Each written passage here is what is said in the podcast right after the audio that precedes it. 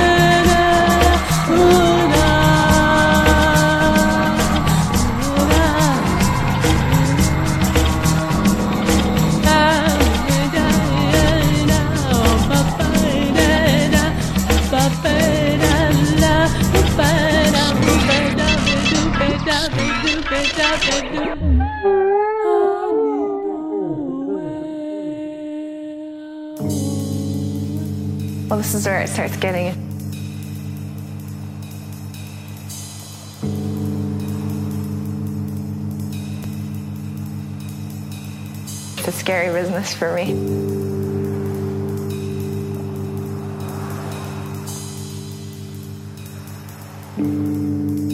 Ugh, I feel like I'm gonna cry.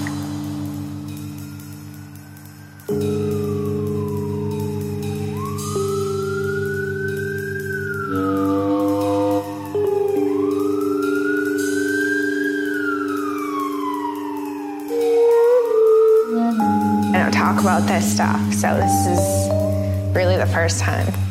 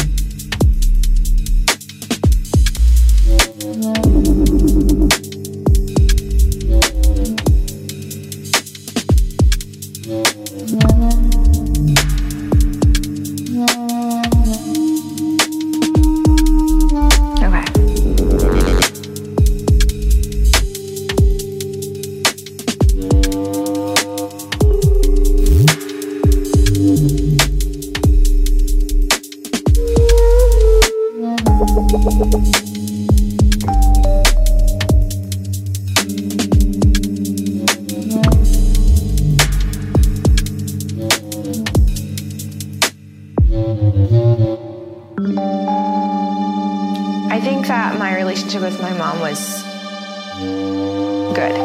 It was fine. Um, I loved my mom. When